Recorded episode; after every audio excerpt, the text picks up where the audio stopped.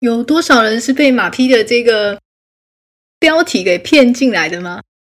呃，不能说骗进来这样。大家好，我这次午夜电影院呢，要介绍一部，这部电影其实应该不算冷门，但一直是马匹心中一个非常非常喜欢的一部电影哦。这部电影就是《寂寞拍卖师》The Best Over。二零一三年的这部作品呢，非非常的特别，非常的特别哈、哦。那马匹这边先带一下，他的导演呢是《海上钢琴师》的导演。海上钢琴师其其实同时也是 PD 心中的一个非常喜欢的作品之一哦。这个导演是一位意大利人，这个意大利人的电影就是会有一种浪漫啊，包括他们有制作的这个 Spaghetti West，就是这个意大利人制作的一部一一系列的这个西部牛仔片，也是会有这样的一种浪漫氛围。嗯，如果马匹有机会的话，之后再跟大家介绍这样的一种浪漫的氛围呢。它它同时兼具了一些悲壮感、一些悲伤，同时有一些悬疑，默默的还会有一种恶趣味，一种一种很独特的幽默感。这都是马匹很很很喜欢这个意大利导演、意大利导演笔下的这种这种电影的一个气氛跟氛围。那今天来跟大家介绍这个《寂寞拍卖师》，这真的是一部非常非常精彩的一部电影。那同样的，因为要介绍这部电影的话，马匹的惯例会稍微先带一下背景啊，电影的人物啊，跟一些背景的设定啊。那后面最后面会有一个比较大的反转的大雷，到那个时候马匹会稍微先放一个预警哈。所以前半部的部分，好奇的朋友是可以稍微听一下的，后半部真的会。有大炸弹出现的时候呢，我也会在前面前面放一个闪黄灯。好，那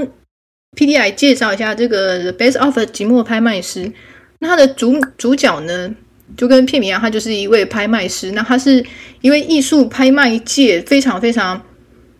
这个享有盛名啊，非常专业。他是一位嗯，一个我们说年长，或是我们说这个比较长者。这至至少他整个头发是摆好，是一位比较老人吧，我们这样讲好了。这个佛吉尔，那他这这位拍卖师呢，他的品味是很高很独特。那他的人有这个完美主义，有点难相处，应该是说就是很难相处。过呢有一种孤高啊，一种孤傲。那有洁癖，非常有有洁癖啊，这样子。那他他的他的生活就是他的工作，他以他的工作为重，他几乎是。没有再跟太多的人去交际或交往，除了工作以外的社交关系是几乎是不存在的。那有一天呢，这个我们的这个拍卖师啊，我们的最强拍卖师，史上最强拍卖师，他就接到了一个一通电话。那这通电话呢，是请请这个拍卖师呢去一个豪宅去估价。那在这样的一个他去前往这个估价的过程呢，那跟这个豪宅的主人，也就是这通电话的委托人呢。开始有一些来往，那同时他在这个豪宅里面呢，又发现了一个他很感兴趣的物件。在这样的一个过程里面，这是一个有点悬疑、有点玄玄玄妙的一个过程哈。这样这样的一个剧情继续的 run 下来呢，这最后会有一个很大的一个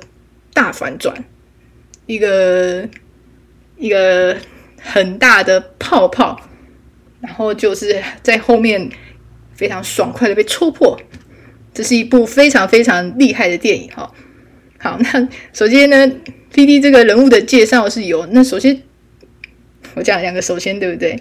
？PD 要讲一下，PD 很喜欢这部片的话，一来是他是主角是一位艺术品的拍卖师，也就是说在这部片里面出现了非常多很漂亮的画作，很漂亮的艺术品画作，以及这个。这个主角他本身是就是专业程度非常高，也就是在这个电影里面的剧情面是陈述了很多专业的关于拍卖以及鉴定，鉴定这是不是一个古迹，这是不是一个艺术有有年代的这个这个历画作，这个画作本身的年代，这个是一个真品，是一个伪品，是一个赝品哈、哦。这个是这个是真品还是？还是还是伪装的，还是它是一个仿造的一个模仿的的赝品的这样的一个一个不停的对照的的一个概念的比较，在这部片里面是常常的出现。有就是在前期，你就会看到这个拍卖师非常非常专业，他可以从画作里面用的一些颜料或者是一些笔触之类的，他可以很专业的说这是真的作品，这是真作。那这个作品呢，他也看得出来，如果是其他的画家去仿造的山寨品，山寨品他也是判断得出来的。那这个拍卖师本人呢，也不是一些什么善类，他也不是不是一个充满良心道德的人，他甚至会有他会有一个另外一个合作的人，然后合作的伙伴，那他会去低价去购入他他的一些他想要收藏的品，或者是他觉得这个其实真迹，但他用了另外一些手法。让这个作品，这个这个这个作品在拍卖会上的价格是低于这个作品本身的价值，那他找人把它买下来，那成为自己的收藏。这个拍卖师他特别喜欢收藏的，就是女人的画像，各个时代、各个年代的美美丽是不一定，但起码这个美丽是放在这个拍卖师的心中的。他有一个他的家是他的豪宅，他的豪宅里面有一个。有一个他他的收藏室，他的层层保安去覆盖出来的这个收藏室里面挂满了各种女人的画像，他所珍爱的、所喜欢的这些画作。我们再再回到刚刚前面讲到的那个神秘的电话，到了一个神秘的豪宅，以及这个豪宅的主人总是避不见面，是一位豪宅的主人，是一位女主人，是一个一个据据这个。电话里面的那个女生的声音啊，她是一个年轻的女人，她是有点社恐、社交恐惧啊，所以她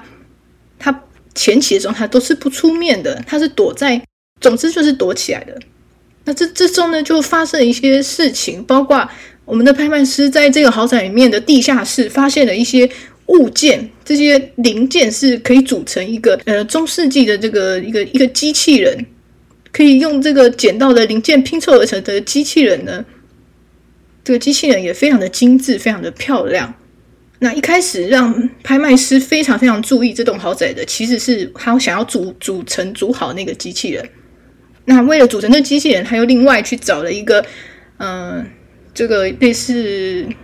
一个一个修复的修复各种各种不同不同机械不同的。的那个不同的机器或器材的一个一个一个帮手这样子，那他主要我们的拍卖师是一开始是为了那个机器人而而接下这个豪宅的鉴价的委托案，但随着这个案件的不断进行，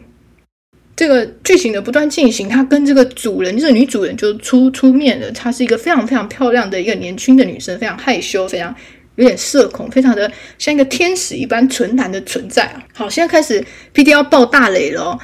如果如果后面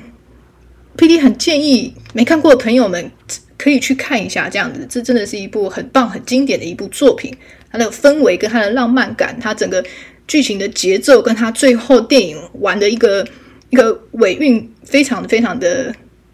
，PD 是非常的喜欢呐、好，那那现在 PD 要爆大雷了，嗯，要走的可以走了。好，那我们爆大雷，其实这这一切都是一个设计好的骗局。这个女生也是一个设计好的骗局，注意，这个机器人也是设计好的骗局。这一切的一切都是为了要诓这个拍卖师，一切的一切呢，都是要拿走拍卖师所拥有的这一切。拍卖师最后回到他的收藏室，面对的是他收藏室里面洁白的空墙。这些空墙原本上面挂满了各种他从几十年收藏以来的作品，全部被扫刮而去。拍卖师从此就是他就崩溃了。最让他崩溃的还不只是他所有的一切被收藏，他所有的收藏被被席卷而走，而是因为他爱上了这个豪宅的女主人。他这个这么一个孤傲，这么一个完全不与人社交。沉醉在自己的工作里面的这么一个自傲的人，他爱上了这么一个纯洁的天使，结果他就被骗了。这就是一场华丽巨大的仙人跳，Honey Trap 啊，太可怕了！爱情的骗，爱情的骗子，良心到底在哪里呀？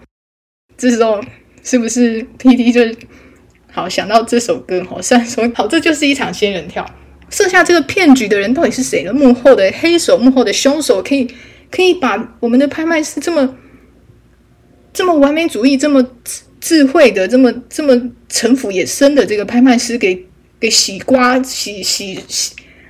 清洗呀、搜刮的一干二净的这个幕后骗局呢？也就是刚刚前面提到的，与拍卖师常年合作的一个一个伙伴、一个合伙人，一个也是另外一位老爷爷哦。其实 PD 看完这部片以后，还是想很久，到底这个这个合伙人为什么要诓这个拍卖师诓那么久呢？那 PD 也去网络上找了很多的这个后面作业啊，那可能是这个拍卖拍卖师的伙伴啊，这个合伙人，这个仙人跳的骗局的幕后黑手，这个这位这位这位这位老爷爷，他好像因为他也是一个画家，他。他也很喜欢绘画，很喜欢绘画艺术。那他本身也画画，他一直请拍卖师帮他看一看他的作品。但这拍卖师是本着他一路孤傲啊、高傲啊、鄙视人的这种，总是没给这个这个这个合伙人，这个他的算是算是这个这个老爷爷从来没给他好脸色看。那他可能这个老爷爷就积怨已久，积怨在心已久，以及他。对拍卖师的了解非常的深啊，他完全知道要怎么样去安排这个骗局，怎么样去写这个剧本，怎样的人会让他怎样的的的的，这个这个诱饵会让这个拍卖师上钩啊，非常精心的一个骗局，我都要觉得说，其实这个设下骗局的这个幕后黑手才是老爷爷最了解这个这个老爷爷才是最了解这个拍卖师的人的。完全啊，把它整个毁掉啊！那其实里面到 PD 到最后看到后面，真的很不知该五味杂陈的，就是这个仙人跳的这位这个最强诱饵这个女生，这个非常漂亮的豪宅神秘的豪宅的女主人，天使面孔的这位这位这位小姐，这个。他是告诉了我们的拍卖师，在整个骗局还没被揭穿之前，也是告诉了拍卖师说，类似在假的事物里面也会有一些真的事事物存在，以及他曾经跟拍卖师聊天聊过，聊过的最后在最后曾经在在一个好像是意大利还是威尼斯吧的有一个有一个咖啡店还是哪边之类的，嗯。总之在，在这部电影的剧情，从前面的一个悬疑感到中间的层层抽丝剥茧，到这个拍卖师发现这是一场骗局，这是一个诈骗，这是一个仙人跳的，那整个拉到一个高峰，到最后这个拍卖师他他整个他整个就是被打到了最谷底了，他整个丧失了所有，最让他可能最锥心之痛的就是他他丧失了他的这个爱情啊。但他依然对于这份仙人跳的爱情还抱有了一些些的期望，因为在最后一个镜头里面，拍卖师是坐在那个女生曾经跟他提过的这个很特别的一个咖啡馆里面。他坐在那个咖啡馆里面，他可能内心还有一丝期许，也许在这整个这整个虚假的骗局之中呢，这个女生对他的情感会不会有一丝丝是真的？那只要。即便只是百分之一的可能性呢，都足以让他能够能够坐在那个咖啡馆里面，放下他所有的工作，所有的之前他的所有的骄傲跟专业，他就是这么一个很 很卑微的、很非常非常只有抓住这一丝百分之一的希望去等候这可能的爱情。